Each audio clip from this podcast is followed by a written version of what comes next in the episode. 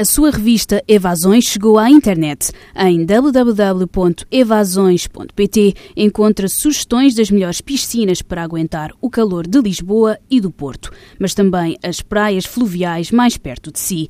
Mostramos-lhe ainda a elite da alta cozinha no Algarve e os cocktails que tem de experimentar antes que o verão acabe. Se não dispensa um bom vinho, o crítico Fernando Melo diz-lhe quais deve provar. Os ingredientes para um verão em grande estão em www.evasões.pt.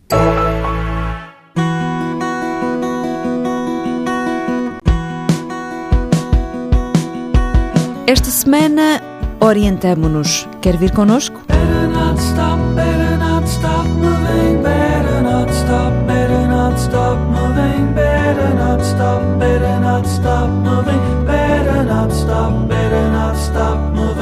Dentro de 15 dias, o Porto City Race faz da antiga, muito nobre, sempre leal e invicta cidade palco de uma prova de orientação.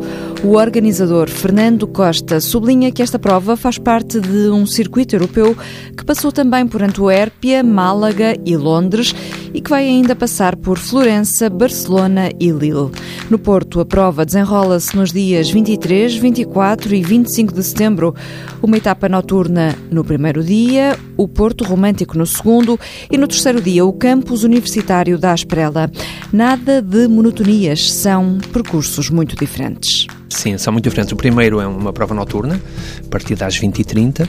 Este ano não vamos ter nenhuma muito grande, nem nenhuma muito pequena, como no ano passado, que havia uma prova de sprint, que era muito curta no Parque de São Roque. Este ano as provas são muito equilibradas, as distâncias são muito similares. E esta prova noturna anda ali na zona das Fontainhas? Das Fontainhas, é? sim. Os percursos maiores ainda vêm ali à zona da Sé mas a base, portanto, a parte mais importante é ali na zona das Fontinhas, que é uma parte nova que nós cartografamos.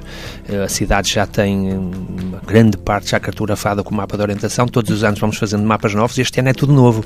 O mapa das Fontinhas é novo. Depois temos o segundo dia, que é um sítio que eu considero de rara beleza, que é ali a zona do Polo Universitário do Campo Alegre, onde a prova vai entrar no Jardim Botânico, vai entrar nas três universidades, letras, ciências e arquitetura.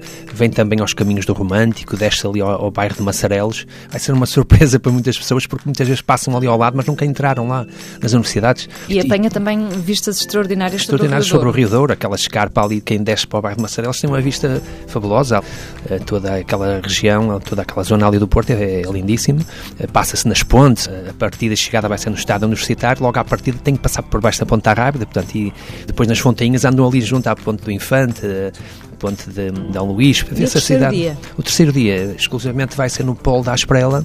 A partida e chegada vai ser na Faculdade de Desporto, da Universidade do Porto, e depois vai a todos os hospitais, institutos, faculdades que existem naquele polo universitário e até bairros sociais que estão no final, na parte sul desse quarteirão. Quem é que pode fazer a orientação? Assim, a orientação é aberta a toda a gente todos podem fazer, mesmo aqueles que pensam que é difícil e que não sabem ler o mapa e que nunca pegaram numa bússola.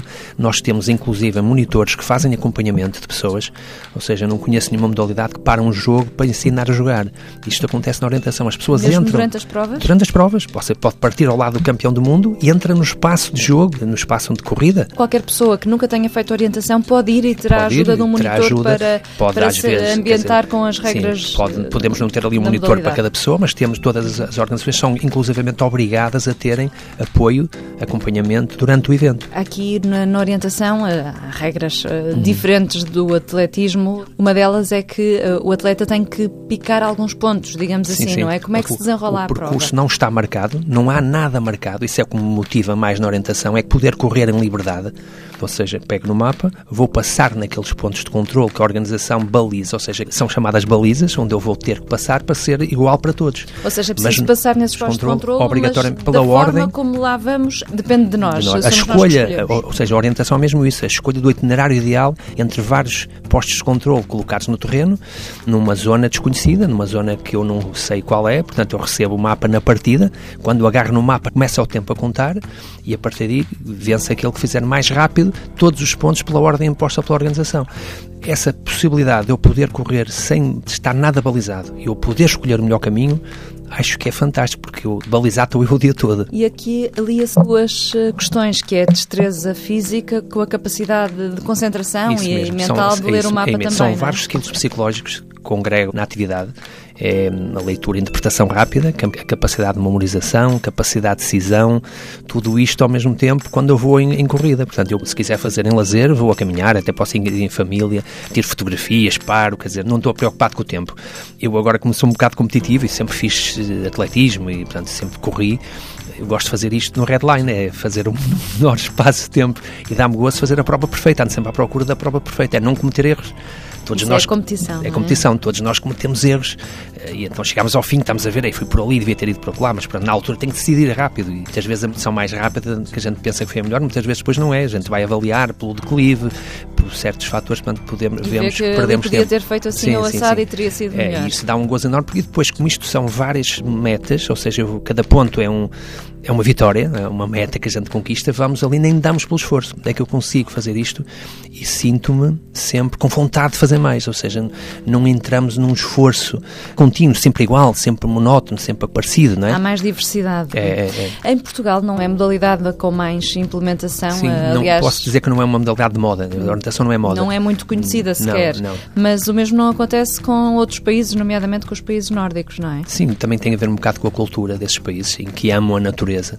Eles uh, têm uma ligação à natureza muito mais vincada do que Porque nós. aqui convém fazer esse parênteses, nós estamos a falar de uma prova que se vai desenrolar eh, em cidade, em circuito urbano, Isso mas mesmo. a orientação provém mais do contacto sim, com a natureza, sim, é muito é? mais eh, praticada no meio natural, nas grandes florestas, mesmo em Portugal, principalmente no inverno, quando os países nórdicos têm dificuldade em treinar por causa do gelo e da neve, nós temos umas condições ótimas e temos terrenos bastante bons, principalmente na costa e no Alentejo, e mesmo na Beira Alta também, em que os melhores especialistas do mundo vêm cá estagiar e competir nos eventos que, organizamos no, no, inverno e que têm já um, uma grande tradição a nível mundial. E... Porque nos nórdicos, nomeadamente, eh, começa a incutir-se muito hum, cedo, as, as hum, é. crianças também praticam sim, sim, sim. A, a orientação. E são, principalmente, são, os treinadores são as mães, se fazem em, família, e de uma vez numa prova que é a prova mítica a nível mundial, que é o Orringen, da primeira vez que eu fui, numa das provas de treino, quando cheguei, era numa estância de inverno em montanha, chego lá acima e comecei a olhar e vi eram, sei lá, centenas, de, todas com miúdos, naquela altura começam a aprender, ali 6, 7 anos, 8 anos, muito jovens. E eu fiquei abismado a ver aquilo, era uma coisa impressionante. Eles começam a ir, depois é na escola, desenvolvem e todas as escolas ensinam orientação. Mesmo cá em Portugal, o desporto escolar está a ter um grande incremento porque é uma modalidade, como isto é interdisciplinar, tem muita lógica pertencer ao desporto escolar. E muitas vezes na escola, o professor de Educação Física consegue juntar um certo número de professores a fazerem a mesma aula, que é o professor de Geografia ensina o que é o norte magnético, o professor de Matemática dá a noção da escala do mapa, e até se pode até às vezes dar uma aula de História, se isto for feito numa zona em que eu já consegui fazer numa citânia, e que depois no fim o professor de Educação Física organiza uma atividade esportiva e que todos uh, competem. Portanto, é, isto tem esta particularidade, mas um, claro que os países nórdicos são os, os grandes dominadores, desta disciplina, apesar de agora cada vez mais os atletas do sul da Europa vão para lá viver e têm clubes eh, do norte da Europa e depois quando é nas seleções temos agora países como a França, como a Suíça que conseguem ganhar ao, aos nórdicos, é? Os nórdicos muito à frente também na orientação. Pensamos em países nórdicos, pensamos em florestas, em montanhas, em lagos e pensamos ali naquela casa na beira do lago Lake House of Monsters and Men. Boa semana, boas corridas. Oh, I miss the comfort of this house.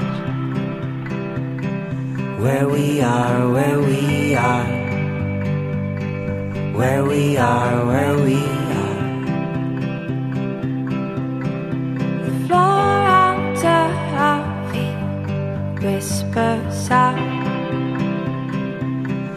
Come on in, come on in,